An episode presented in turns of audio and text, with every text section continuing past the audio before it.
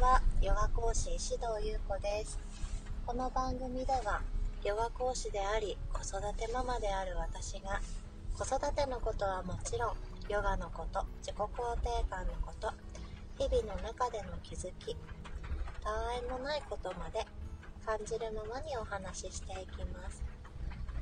気軽に聞いていただけたら嬉しいです。いや先週あと1回先々週か配信しますって言っていて結局今なんですけれどこの空いている1週間の間に、え、家族で旅行に行ったりだとか、え、会いたかった人に会ったりだとかまあまあね充実した時間を過ごしてきました。東京ディズニーリゾートに行ってまいりました。いやーごめんなさい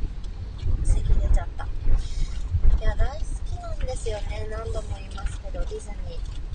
そしてねその会いたかった人ってあの私がこれからやるセルフラブキッズのあの考えたね先生なんですけれどもその先生にねなんでディズニー好きなの？って聞かれてなんでだっけ？って思ったんですけど私ディズニー映画をもうずっと見て育ってきていて育ってきたんですよ。今育ってきていてって言いながらなんか40手前で育ってきたっていうの変なのって思って笑っちゃったんですけどそう小さい時からディズニー映画見てきたのでもう本当に歌とかセリフがねもう空で言えるくらい覚えてきていて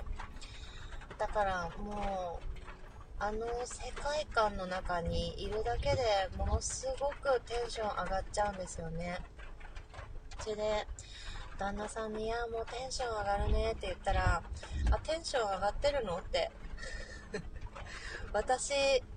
外から見るとわからないみたいなんですよね。あんまり感情アップダウンしないタイプなんですっごいもうキャーって心の中ではなってるんですけど外から見たらねいつも通りだったみたいですけど。そうテンション爆上がりで楽しんできました。でそのセルフラブキッズの、えー、を作ったその講座を作ったななこさんとね会いたいですって言ったら浦安まで会いに来てくださって会ってきましたけどねすっごい素敵な分かってたけど素敵な方だったなと思って。いろんな話してきたんですけどなんか私が最近ている感覚をななこさんもすごく感じていて面白いなって思った話があって私今年に入ってからあのフリーランスインストラクターとして去年の夏からゆるゆると指導してたんですけれどもあなんかやりたい仕事とか、まあ、のもうちょっとスタジオレッスンしたいなって思ったらなんかこう力まずにトントントンって話が進んだりだとかやりたいことがどんどん頭の中に浮かんできてそれが実現したりだとかなんかこう力まずにことが進んでいくっていうのがあの体感としてあったんですけれども、あの同じように感じてる人ってすごく、うん、世の中いっぱいいるみたいでこう波に乗っていくというか、まあ、なんか2年前だか3年前だかに風の時代に入るってなんか世の中とかのねインスタグラムとかでバーってみんな言っててえ風の時代って何？ってすごい思ってたんですけどもう本当に風が吹いてくる風にスンと乗っていくとさーって進んでいくような感覚がすごくあって私の場合はまだセルフラブキッズの講座もまだねあの始めてないですしこの秋始めようと思ってるんですけどでもねなんか例えばインスタグラムの発信だとか今やっているこの音声ラジオとかもなんか今までの去年一昨年までの私だったら考えもしないような発信の頻度だったり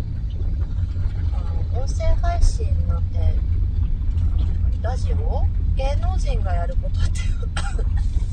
そう芸能人がやることだと思そんな一般の人がやってるなんて知りもしなかったですから去年までは。なので、まあね、それも前までだったらなんかもしかしてどこかで私なんかがとかいう気持ちきっとあったと思うんですけどなんかそういう思考もふっとも頭に来ないというか、まあ、やってみようって思ったらポンってやるみたいな。そんな感覚なんですよね。それはとても私にとって今心地がよくって。よくよく考えることももちろんありますけど、まあ、なんか直感が言ったらそれに従ってみるっていうことを、まあ、ヨガをしていたらどんどんそれがねあの分かってくる方も多いと思うんですけどまさしくそんな感覚が今年は特に強いなっていう風にね感じています。なんかそういう私に戻してくれたのもなんとなく、まあ、ヨガの先生もそうですし近くにいる旦那さんの影響もすごくあるなと思っていてお互いに。なんかそのセルフラブキッズの先生もせっかく東京行くなら会ってもらえばって言ってくれたの旦那さんなんですよね。なんか私はやっぱり家族旅行で別行動をするとか私だけ違うとこに遊びに行くっていう頭がそもそもゼロ全くなかったのでびっくりしちゃって最初言ってくれた時。でもなんかそうでもしないとなんかもう昔みたいにね出張でいろんなところ行ったりとかね東京に月に2回も3回も行くなんてこれからはないんだから会いたい人に会っておいでってあの特に1月に終わったそのセルフラブキッズの先生は今会うべきだってすごく思うって言ってくれて待ってもらってきたんですけど年末にも同じようなこと言われたんですよね。年末ってやっぱり忘年会とか、まあ、ちょっとねあの、飲み会みたいな人が集まるのが緩和されてきた時でもあったので旦那さんお仕事柄 旦那さんもフリーランスで仕事してるので人とのつながりってすごく大事だって考えてる人だからなんか自分で企画してあの忘年会久しぶりに集まりませんかみたいないろいろあの集まりを企画してあのお食事の会を開いたりしてたんですよ。で私はそれを見ていいなってあの恨めしいとかじゃなくて普通に羨ましいなって私夜出かけて友達とかね仕事の人とあの酒を飲んで話すなんてもう何年もやってないから遠い昔のことだし現実起きないだろうなってどこかで思ってたんですよね。娘まだ1人で寝れないんで私がいないとっていう気持ちがすごく強くあったのもあるんですけどね。そしたら行ってくればいいじゃないって言ってくれてうん。なんか特に去年の秋一緒にヨガを学んだ同期の方たちとよいろんな話したいなってちょうど思ってた時だったんですけど、まあ、忘年会は間に合わなかったけど私から言ってみたんですよね。新年会ランチしませんかって。それも私の中では結構大きくって。なんでかっていうとなんか集まりとか遊びに行くとかなんか誘うって結構受け身なタイプなんですよね。私。でもその会いたい人との時間は自分で作っていかないと永遠に来ないよっていうことを言われていや特に今育児中だし本当にそうだなって感じた時にあやりたいって思ったんですよ私。だからなんかやってみようと思ってやったりとか、まなんか会いたいって思う人に連絡してみようとか、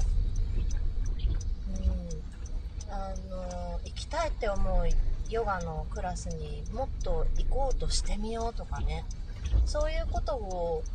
あの頭の中で、いやでも子供がどうだからとか、あの家事が終わってないからとか、この目の前の勉強を先に済ませた方がいいからとか、なんかそういうことを考えずに、思ったらすぐに連絡してみるとか、会いに行ってみるっていうことを続けていると、なんか不思議と、会えると思ってない人に会えたりとか偶然会ったりとかするようになってきたんですよね。それはお仕事も同じで形にどんどんなっていく感覚が私の中ですごくあるなって思った時にやっぱり思考は現実を作っていくなって、まざまざと感じてる、っていう最近の私です。ちょっといきなり真面目っぽい話しましたけど。でもねなんか今そういう流れみたいですよ。そういう風に感じてる方がね多いんですって。面白いなと思って。そうそう。でディズニーの話に戻るんですけど。ディズニー映画が好きでさ好きでさってタメ口聞いちゃった。好きなんですよ。でディズニーチャンネルも実は登録していてなんか子供ができたのを理由に私が見たくて登録していて特にまだおっぱいおむつお昼寝おっぱいおむつお昼寝の時すごく見てたんですけどなんとプーさんの声が違ったりだとか歌詞の歌詞？あの歌の歌詞ね？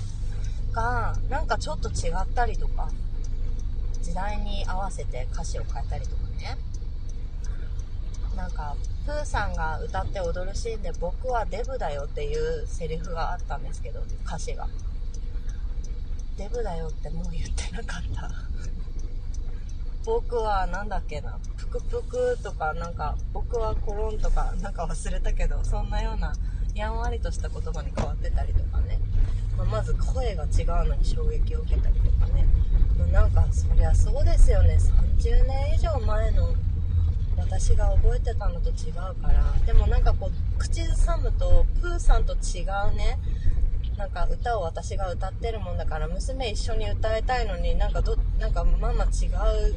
なんか歌詞で歌ってるみたいな戸惑ってるのがすごい最近可愛い。い 何の話？そう。ィズニーねそれくらい覚えてるくらい好きなんですよ。だからねすごい嬉しかった。また行きたいなと思って。また行きたいって聞いて行きたいって言ってもらって言ってもらってそれを旦那さんに聞いてもらって行きたいアピールをねまたするっていうね。最近こんな日々を過ごしてますけど。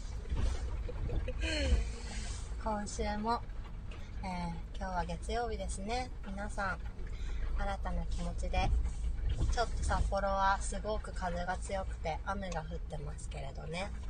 体調に気をつけて頑張りましょう。頑張りましょうというかうん。あなたらしく過ごしてくださいって思います。これから2本目のヨガのレッスンに行ってまいります。それではまた。